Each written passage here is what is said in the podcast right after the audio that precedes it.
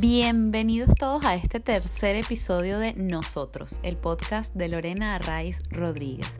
En esta oportunidad estaremos conversando con Dania Díaz, la maga, la maga venezolana que además está triunfando no solo en España, sino en Estados Unidos. Pero sobre todo, Dania está triunfando en nuestros corazones porque ha logrado conquistarnos con su maravillosa forma de contar su propia historia personal, profesional, migratoria, eh, y además nos la, nos la cuenta no solo con un manojo de cartas, sino con muchísima, muchísima pasión. En este episodio, Dania nos habla de su infancia en Punto Fijo, Estado Falcón, en nuestra querida Venezuela, de sus sueños, de sus momentos más duros, y también nos habla de su actual espectáculo de magia de cerca, La Maga, que está presentando aquí en Madrid, y de sus dos pases de oro en Got Talent en España, pero también nos habla de su reciente aparición en la edición Champions de Got Talent América, donde está participando en este momento. Bueno, sin más, vamos a dar inicio a este tercer episodio de Nosotros con Dania Díaz, la maga. Muy buenas tardes, Dania Díaz. Hola, hola. probando, probando. a ver, Dania, la maga. La maga. Importantísimo esto, ¿no? Sí. Ya hablaremos de eso. bienvenida, bienvenida a nosotros. Nosotros es un punto de encuentro y por eso hemos querido pues encontrarnos aquí contigo esta tarde. Así que muchísimas gracias por, por estar con nosotros. Queremos conocerte más, queremos que nos cuentes tu historia, cosa que sabes hacer muy bien, contar historias. De la tuya no sabemos, pero bueno, yo debo adelantar que yo creo que sí la sabes contar. No sé, me da la impresión. Me parece a mí que sabes contar también tu historia porque la hemos visto en tu show, pero ya hablaremos de eso, no nos adelantemos, por favor. Dania es ilusionista desde hace más de 10 años, ya nos dirás exactamente y tal, Eh, y luego de tres procesos migratorios, la tenemos aquí, en Madrid, menos mal, donde ha encontrado, bueno, entre otras cosas, la fama, también hablaremos de la fama, con sus pros y sus contras. Eh, has encontrado también el amor y sobre todo has encontrado o te has encontrado a ti misma, ¿no? Yo creo que eso es clave en todo este proceso. Así que, bueno, una vez más muchas gracias. Así te definimos nosotros, Dania, pero ¿cómo te defines tú? O sea, qué bonito, como me lo has definido tú, se me eriza la piel, sin decirte mentiras. Este, ¿cómo me defino yo? Eh, ¿En cuántas palabras? No sé, mira, yo puedo adelantar algunas divertida, elegante. Bueno, ah, vale. eh, no sé, eres una luchadora, eres hecha pa'lante, pero bueno, tú, como no son palabras, tú Vale, lo que te voy a decir, yo me, yo me defino como soñadora, perfeccionista y... Y yo creo que esas dos me resumen muy bien cómo soy. Sí, este, me gusta mucho soñar en grande, pero me gusta mucho más cumplir cada cosa que sueño. Y, y lo, digamos que, que mi, mi ah, o sea, el ser perfeccionista es algo como que una parte, algo positivo y negativo a la vez, porque muchas veces pues me detiene para, Claro. o sea, me frena un poco, ¿no? Hasta que no está perfecto. Hasta que no sea perfecto no sale, exacto. Es algo con lo que he luchado, pero también es algo que me identifica en, en cada trabajo que hago. Bueno, pero al final, aunque luches, la- lo que podemos tener por seguro es que sale. Sale Exacto. perfecto porque, bueno. pasa que la perfección está sobrevalorada, pero bueno, eso es una, Es verdad. una visión muy personal. Una cosa de cada quien. Sí, es sí, una cosa de cada total. quien. Bueno, a ver, vienes de Punto Fijo, Estado Falcón, Sí. Venezuela. Imagínate tú, Punto Fijo. que la gente Paraguanera. cree- Sí, sí, sí. La gente cree que, que Venezuela es Caracas o Maracaibo, porque bueno, ajá. pero, pero no, no, chica, no. También estamos ahí en, en, lugar- en ciudades pequeñitas, dándolo todo y buscando darnos a conocer y, y resaltar. Cuando me preguntan de dónde eres, yo digo, punto fijo. y la gente no se queda como, ah, punto fijo. Yo he ido alguna vez a comprarme una nevera, a, a la playa. A la no playa. Yo fui a la playa a comprar neveras, no, pero sí, bueno, mucha gente iba a sí. comprar, bueno, todo, de todo, alcohol, dulce, electrodomésticos, lencería, todo. Ah, bueno, imagínate. Bueno, eres de punto fijo. Cuéntanos un poquito sobre, no sé, tu infancia, tu colegio, tus hermanos, tu vida en punto fijo, cómo era. Para mí la vida en punto fijo era estar en unas vacaciones permanentes. O sea, no te, lo- no te lo puedo negar. era todos los días salir con mis amigos. ¿Qué hacemos? Vamos para la playa. ¿Qué hacemos? Vamos para tal sitio. Íbamos todos como chivos, nos decían, porque juntos para todos lados, para allá, para acá, como todo queda cerca. Ah, Ay, hoy qué hacemos? Bueno, vamos un ratito, hacemos yoga en la playa, luego nos vamos para tal sitio y hacemos, o sea, éramos muy libres. Yo creo que definiría mi vida en punto fijo como libre. Además de que, de que, bueno, recuerdo los atardeceres, la brisa. Desde muy pequeña, eh, bueno, cuando vivía con mi mamá, que mi mamá falleció cuando yo cumplí 10 años, pero bueno, recuerdo mi infancia viviendo con mis hermanos en mi casa, eran la menor, mis dos hermanos mayores pues se juntaban en contra de mí. ¿Cuánto te llevan tus hermanos? De- nos llevamos dos años cada uno. Ok. O sea, estábamos bastante similar de edad, pero ellos eran eh, varones y eran más grandes que yo y siempre salía yo llorando de todos la- los conflictos. Entonces, pero nada, eh, los castigaban más a ellos que a mí, claro, porque Claro. con la carita La que niña, ponía, que la la niña, pequeña. la consentida, ¿no? Claro. Así que, que nada, mi mamá nos puso, nos puso carácter.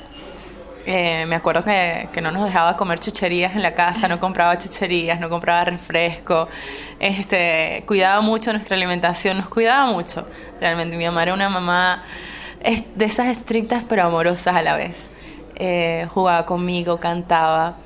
Y bueno, de mi padre pues recuerdo que lo veía muy poco porque estaba separada de mi mamá y, y las veces que lo veía pues nada, nos sacaba a comer algún helado y tal, pero muy poquito lo veía. Ya cuando mi madre falleció y mi papá decidió que se iba a encargar de nosotros, pues se muda con nosotros y ya la nevera y toda el- la despensa llena de chuchería, de refresco y eso para nosotros fue como, ¿qué es esto? Willy ¿Qué- Wonka Sí, ¿no? un cambio totalmente radical de vida que yo le digo a mi papá, papá, ¿qué hiciste con nuestra alimentación? Ya, claro, estábamos muy pequeños y bueno, no, no podíamos parar. O sea, un paquete de Oreos duraba nada, desaparecía.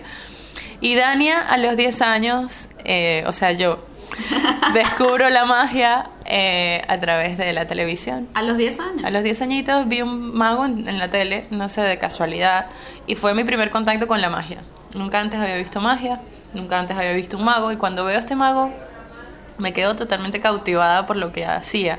Realmente no recuerdo muy bien quién era el mago, recuerdo que hizo algo con la asistente, lo de cambiarle el vestido, pero recuerdo cómo me sentí en ese momento. Yo sentí una cosa que yo no voy a poder olvidar jamás. Y que, y que yo quería como emular, ¿no? O sea, quería hacer lo mismo que él. En ese momento yo dije, yo quiero hacer magia también, para poder hacer sentir esto que yo acabo de sentir y transmitirlo a alguien más. Entonces me, ponía a jugar que era mago. Y ya, todo empezó como un juego. Yo era siempre también muy artística, esto tú lo sabes, yo hacía mis programas de televisión para mí sola, tenía una cámara de video de esas antiguas y, y yo grababa mis programas, ahí me sentaba a hablar, leer la revista Tú, como si estuviera haciendo un programa de entrevista. Y bueno, de ahí empiezan a ser como la Dania artística, ¿no? Que se estaba ya inclinando por, por el arte. Bueno, dicen que de hecho nuestro propósito en la vida eh, nace de pequeñitos, esas cosas que hacíamos de pequeños y que luego en, en ocasiones se nos olvida y en ocasiones no. En ocasiones vamos y decimos, no, mira, yo esto lo hacía de pequeña y, y en esto sigo, ¿no? Yo Sí. creo que eso... Estoy totalmente de acuerdo. Nuestra pasión nace desde que, desde que estamos pequeños. Y lo que, digamos que nuestro juego favorito, es nada más pensar cuál Eso era mi es. juego favorito de pequeño. Eh, Eso es. y eso tiene mucho que ver con lo que te apasiona hoy en día y lo que, y lo que eres hoy en día. Hay mucha gente que lo deja a un lado y otra gente que sí lo persigue y, y se le queda. En mi caso es que tiene mucho que ver los padres también, porque si no potencian eso desde que eres pequeño, lo solemos como que bloquear Mm. porque pensamos que tenemos que irnos por una carrera Sí. más convencional. Incluso si, ese, si esa pasión es que me, me encantaba jugar a ser científico. Pero bueno, te olvidas, ¿no? Es como que nos perdemos cuando, cuando crecemos, vamos perdiendo ese norte que, que de niños teníamos tan claro. Sí, es como, como si los juegos fuesen solo juegos. Y yo Exacto. creo que no son solo juegos. Yo creo que eh, cómo juegan los niños y, y lo que hacen, lo que hacemos, lo que hacíamos nosotros de pequeñas, pues eso nos marca. Pero claro, lo dejamos ahí como, bueno, sí, el niño está jugando tal cosa. Y no, no, en el fondo hay que ver. Hay que ver, señores, a qué juegan los niños. claro, porque imagínate yo que hacía eh, programas de cocina, entrevista, hacía novela, hacía show de magia porque me inventaba los trucos. Yo no tenía acceso, no había tienda de magia en punto fijo, no había. Entonces yo me los inventaba y ya. Imagínate que, bueno, me hubieran dicho, no, tú tienes que ser abogada o yo, lo que sea. Y Y es como que, en serio, pero si nunca me has visto inclinación hacia eso, ¿por qué me lo propones? ¿Me entiendes? Mi papá quería que yo estudiara administración de empresas. Y yo, muy bien. vale, lo que sea que eso signifique. Pero hay una cámara o algo que me grabe. yo lo mío ya era, era eso. A mí me encantaba jugar a que era artista. Bueno, pues lo eres, lo eres. Sí, ahora así soy. que, así que muchas gracias por haber jugado a eso. a ver, eh, tuviste tres procesos migratorios. Sí. Eh, fuiste primero a Colombia, luego a Panamá y ahora estás aquí en España. Cuéntanos las diferencias que, que tuviste en cada uno de esos procesos. Eh, primero por ser el primero, el segundo por ser el segundo, el tercero por ser el tercero. Pero estamos seguros de que hay diferencias también de contextos, diferencias de, bueno, un poco el recibimiento, la situación, el momento, etcétera. Cuéntanos un poquito sobre eso. Bueno, eh, de cada país tengo cosas muy positivas que contar, eh, como también pues cosas negativas, pues que no, no conectaron conmigo. Por ejemplo, en Colombia, cuando que fue el primer país a que emigré, específicamente Bogotá, que le llaman la nevera, donde hace un frío horrible. Creo que no fue la mejor decisión si yo soy amo el calor, ¿sabes? Vengo de punto fijo, playa, sol. Ah. Y entonces me voy a Bogotá como y entonces no sabía lo que me esperaba y para mí era como que demasiado frío, ¿sabes? Todos los días el mismo frío. Yo digo, ¿en qué momento viene el calor? No, esto es siempre así, siempre es frío. o sea, yo dije, en serio. Y un día que salió un poquito de sol, la gente, ay, mira qué buen clima qué buen tiempo hace y tal, y yo dije, no. No, sigue haciendo frío. sigue haciendo frío, o sea, yo estoy aquí arropada. Y entonces, bueno, me pegó mucho lo del clima. Sin embargo, fíjate, yo me fui como muy ilusionada. Yo, ya te lo dije, soy muy soñadora y yo ya me hago la película de, todo lo que puedo llegar a conseguir en otro país y hasta dónde puedo llegar. Y me fui a Bogotá súper ilusionada eh, me fui feliz, llegué, yo estaba súper feliz conociendo la cultura, saliendo con la gente, me recibieron los magos, que somos una comunidad que por, por suerte, pues así no te conozca, dicen, eres mago, vas, pasa, pasa adelante. Tienen escuela además en Bogotá, además una escuela increíble. Así que yo me lo pasaba casi todos los días en la escuela. Y, y, bueno, conocí muchos magos que me ayudaron, me dieron trabajo, me pasaban shows. Así que bueno, poquito a poco fui como abriéndome un huequito entre los magos de Colombia, de Bogotá. Y sin embargo sentía que no, no, no conectaba con la ciudad, no me sentía en, casa. en casa. Claro. Y yo decía, ¿será que esto es normal? No sentirme bien, o sea, como en casa, en, en, un país ajeno y el primero al que emigro y es como una experiencia muy rara. Y yo, no habían pasado cuatro meses y ya me estaba empezando a dar como que, bueno, me voy a regresar a Venezuela y me lo voy a pensar mejor, a ver qué hago. Este, entonces llamo a mi papá y le digo, mira, que me voy a regresar, mi papá, ni se te ocurra. y eso para un padre ya decirlo es como Sí. O sea, es porque la cosa está seria. Y entonces yo que le respeto mucho a mi papá, le dije, ok, si tú... ok, vale. Yo respeto tu opinión. quedo. O sea, si tú me dices que la, la cosa está así y que no, que me tengo que quedar, yo me quedo.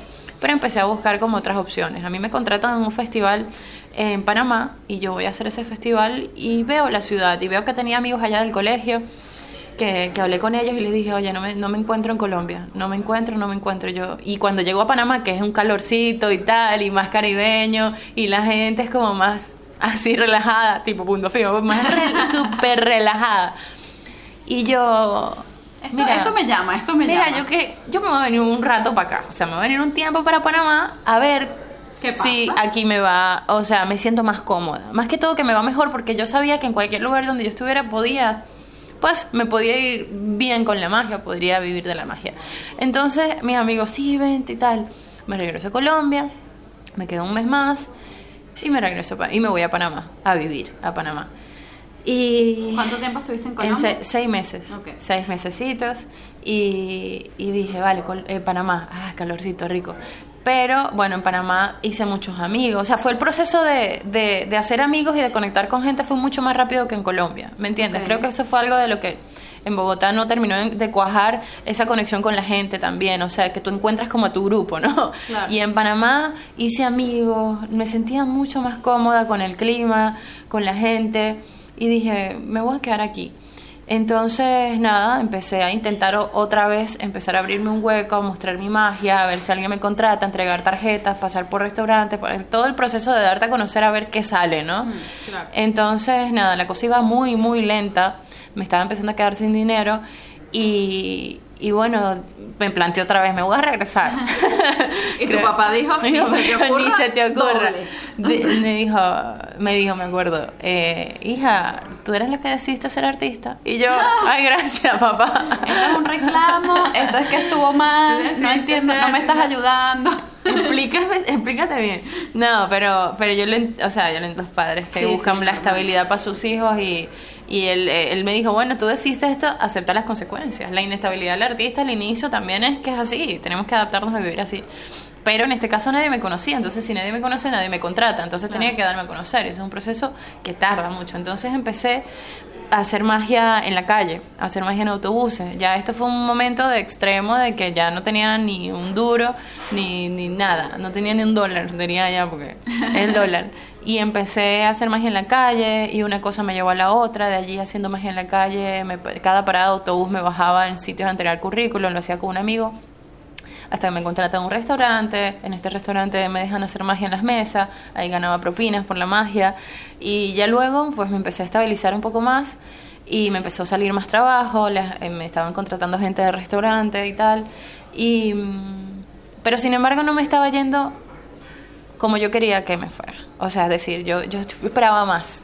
Sí, como que en algún momento lograste pagar el alquiler, que era una preocupación, pero hasta ahí. Hasta allí. yo decía, no, es que no, no sé por dónde, por dónde ir, ¿no? O sea, ¿cómo hago? Allá en Panamá no hay Panamá Got Talent.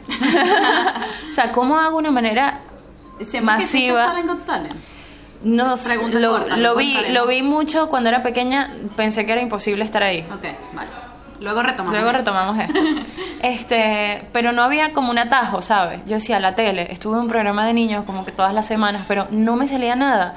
Eh, ¿Qué podía hacer? Invertir en publicidad en revistas y tal. No tenía dinero para invertir en publicidad.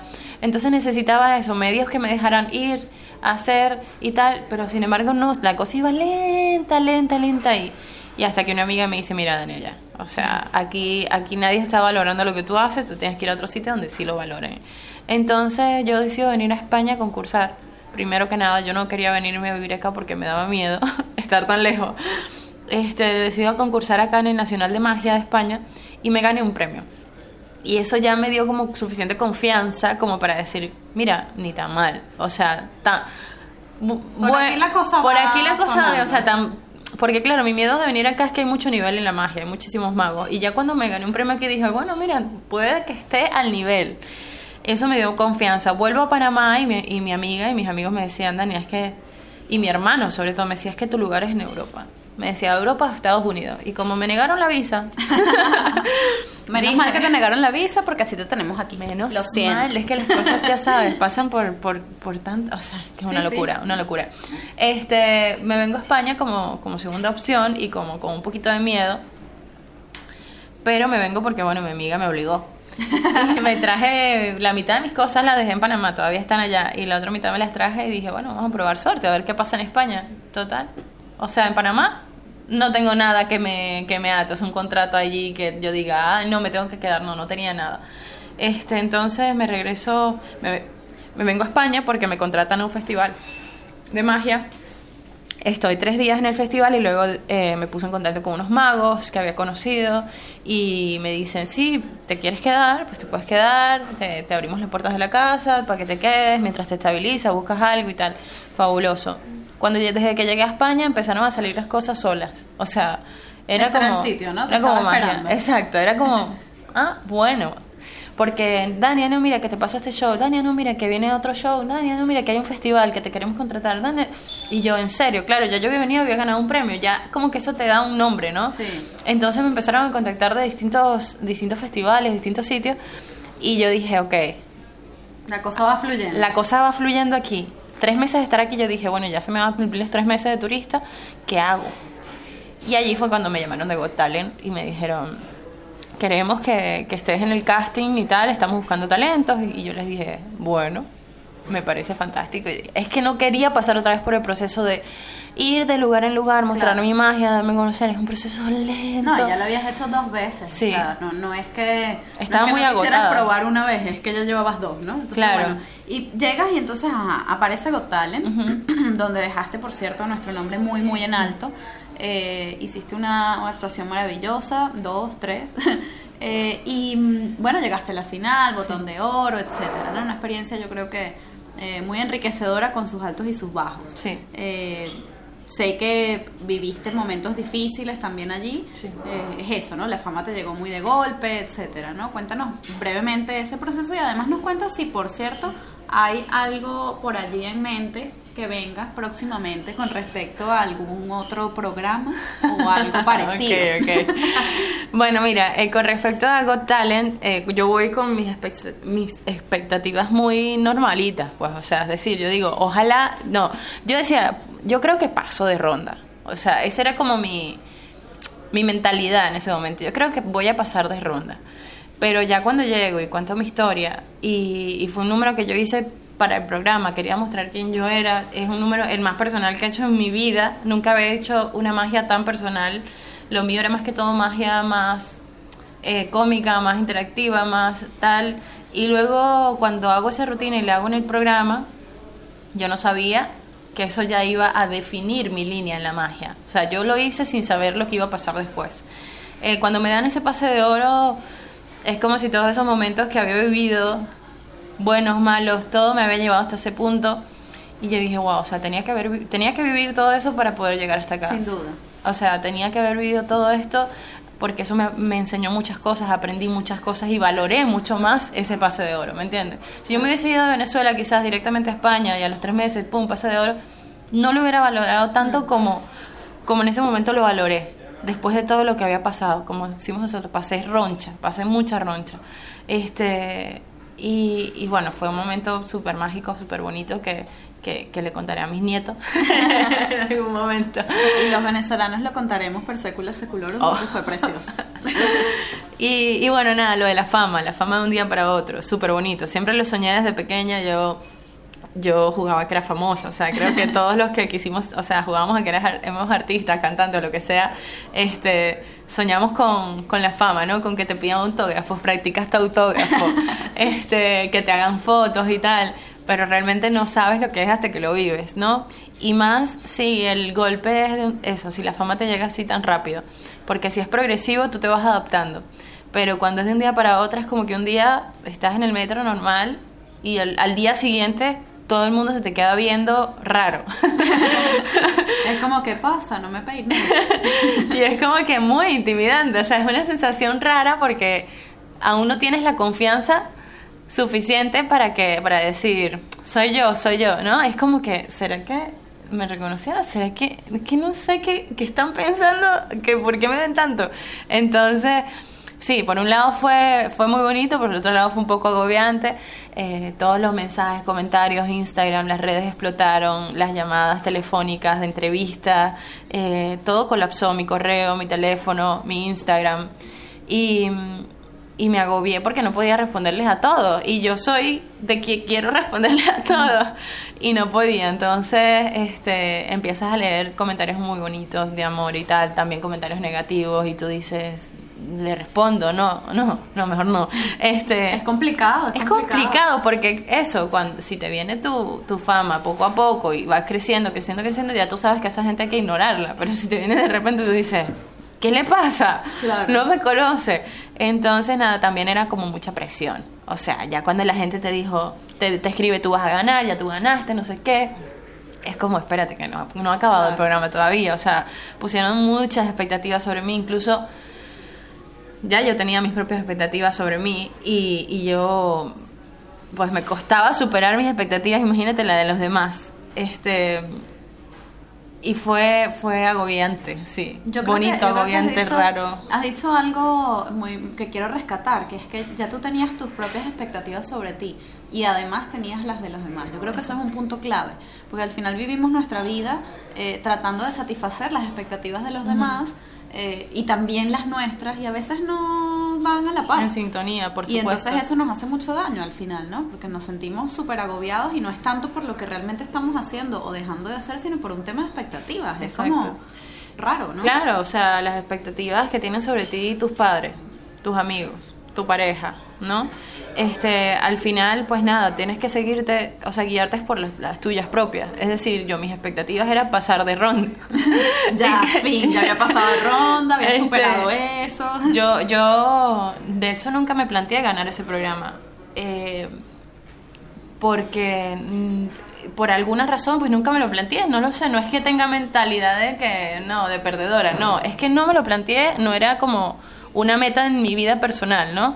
Yo Got Talent para mí era un medio para darme a conocer y una plataforma para yo poder ahorrarme muchos años de mi vida de, de yendo a sitios a mostrar, entregar mis tarjetas, dejar por aquí, por allá y tal. Y, y, cuando yo consigo ese pase de oro, yo sentí que ya el trabajo estaba hecho. Y cuando, cuando eso se viralizó, dije, madre mía, o sea, superó las expectativas. Allí sí superó mis expectativas. Y, ya, y yo estaba súper contenta. Entonces ya luego la gente me pone más, más, más sobre ti, más peso, más peso, más peso. Y yo digo, bueno, viene la semifinal. ¿Qué hago? Yo lo tenía clarísimo. Desde que a mí me dieron el pase de oro, ya yo sabía que yo quería hacer una segunda parte de la historia.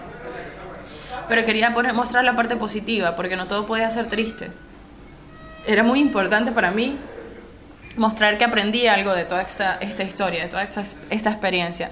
Y eso fue lo que hice y, evidentemente al público le gustó mucho. Me dieron el segundo pase de oro. Más expectativas. Por si no era suficiente. Por dos pases de Exacto, dos pases de oro y, y, bueno, directamente a la final de Got Talent. Y esto fue algo muy controversial porque, porque aquí ya yo estaba, digamos, disfrutando de, de los frutos que me había dado mi trabajo, eh, de todos esos regalitos que me hacían, de todas esas invitaciones que me hacían. Y, y no lo pude disfrutar, es decir, e-, era todo pensando en la final. Eh, había muy corto tiempo entre la semi y la final, pero cuando yo me dieron el pase de oro, habían seis meses entre la, entre la audición y semis. Y yo solamente pensé en la semifinal, nunca pensé en la final. Algo pensé, pero no lo pensé realmente bien. Y cuando, cuando llegas a final, yo digo, vale, yo lo que quiero mostrar es otra faceta de mí, porque yo no solo hago magia con cartas, y esto ya estaba hablando la Dania artista, la Dania maga, la Dania polifacética, eh, mágicamente, ¿no? Porque ya yo había ganado premios haciendo magia de escenario, sin hablar, musical, y yo me sentía capaz de poder mostrar un número bonito y con alguna historia de trasfondo, eh, sin tener que hablar, porque hasta a todas estas yo no sabía que el poder del poder que tenía mi palabra, mi voz. Y eso me lo empezaron a decir, pero yo no me lo creía, porque nunca nadie me lo había dicho, Lore. Era, era como que, ah, ok, sí, les gusta que hablo, pero es que si voy solo a hablar nadie me va a prestar atención, ¿sabes? Tengo que hacer magia, pero quiero mostrar otro tipo de magia. Entonces monté esta rutina que, que tenía un trasfondo sobre una niña en su habitación, em, donde hablo que los niños, pues, en su habitación todo es mágico, todo es posible, que era lo que yo vivía de niña que yo jugaba que era maga, que jugaba que era artista, que jugaba tal. Un poco lo que hablábamos al principio, ¿no? Exacto, tal cual. Entonces yo decía, si pudiera viajar en el tiempo, le diría a mi yo de 10 años que cuando crezca seré un artista. Era algo muy personal, pero no se transmitió como yo quise transmitirlo. Tal vez si ahorita me la trabajo y tal, la vuelvo a sacar y ya se entiende y ya la gente dice, ah, ok, ahora sí. pero no estaba cuajada, ¿no? Una rutina de magia requiere tiempo de preparación y de, y de ensayo y de pulir y de cambiar y tal. Pero bueno, estaba bastante recién hecha, digamos. Eh, Oye, pero que no te tienes que excusar. No, ¿eh? no, no, no, no, pero, pero me gusta explicarlo porque la gente eh, cree que, que, bueno, que lo hice porque no me importó, porque no quería ganar el programa, no, lo hice por estas razones personales que no se transmitieron a través de una pantalla como, como lo demás que se transmitió a través de mi voz, ¿no? a partir de ese punto, cuando, cuando termina Got Talent, yo sentí como un alivio muy grande. O sea, yo dije, uff, se acabó, ya. La presión se fue de mi cuerpo y yo sentí, me sentí súper ligera. ¿Qué hiciste al terminar Got Talent? Bueno, así, o sea, rápidamente, unas cositas que tú digas, wow, lo primero que hice, lo segundo fue como esto porque necesitaba respirar.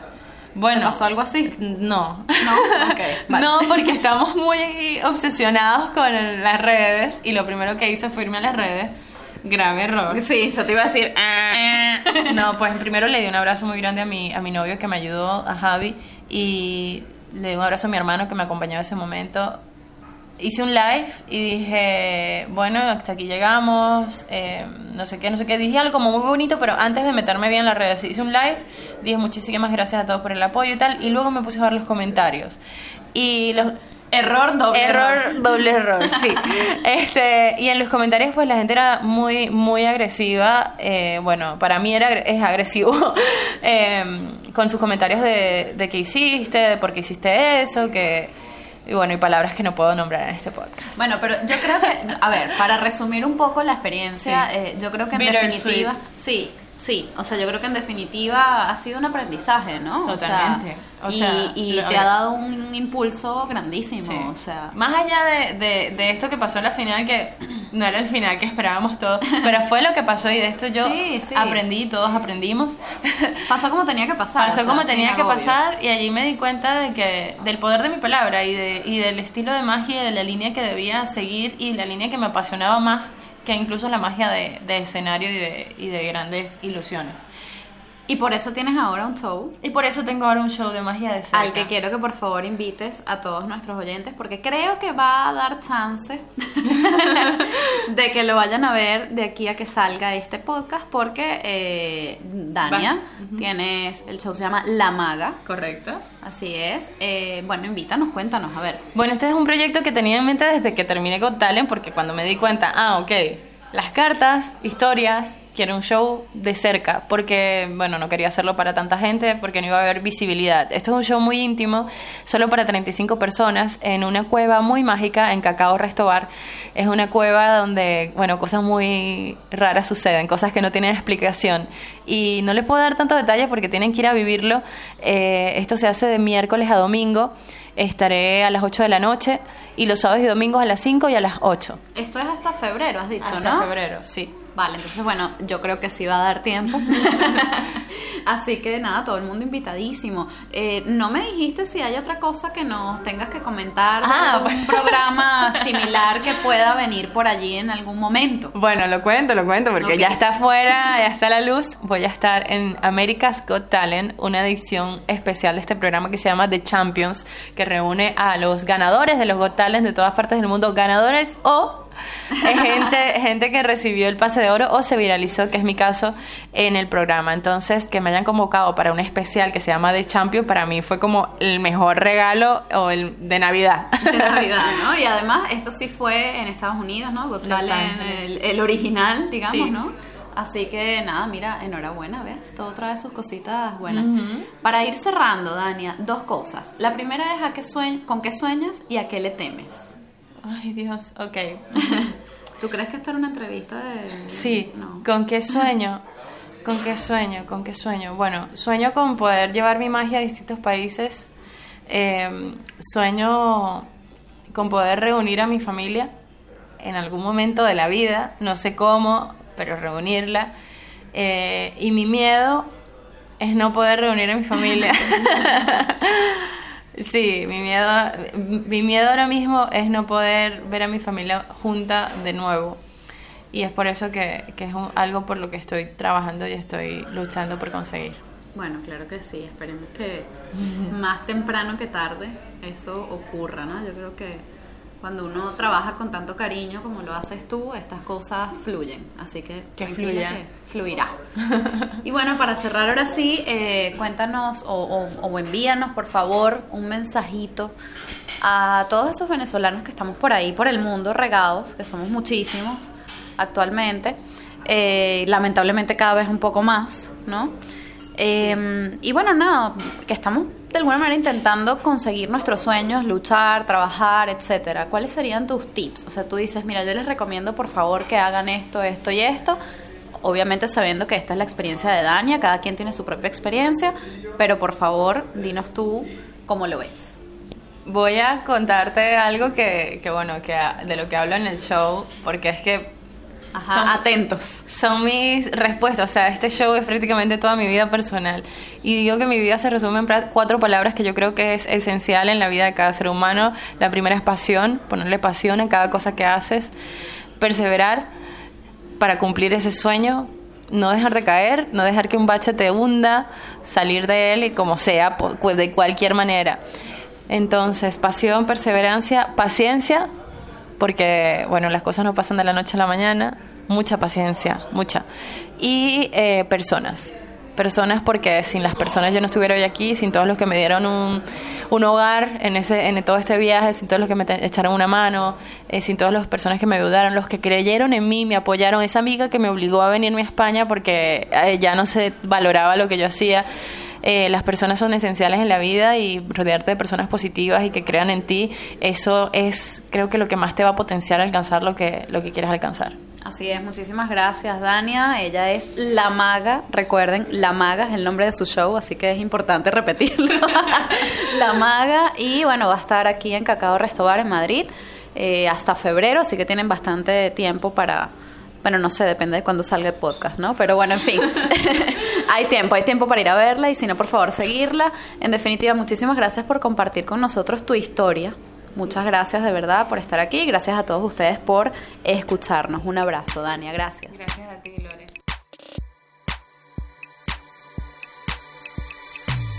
Esto es Nosotros, el podcast de Lorena Arraiz Rodríguez, producido y editado por La Estratégica, un estudio de comunicación, música original de Diego Miquilena. Recuerden seguirnos en nuestras redes sociales, arroba nosotros-podcast y suscribirse en iVoox para que sigamos conectados en cada nuevo episodio.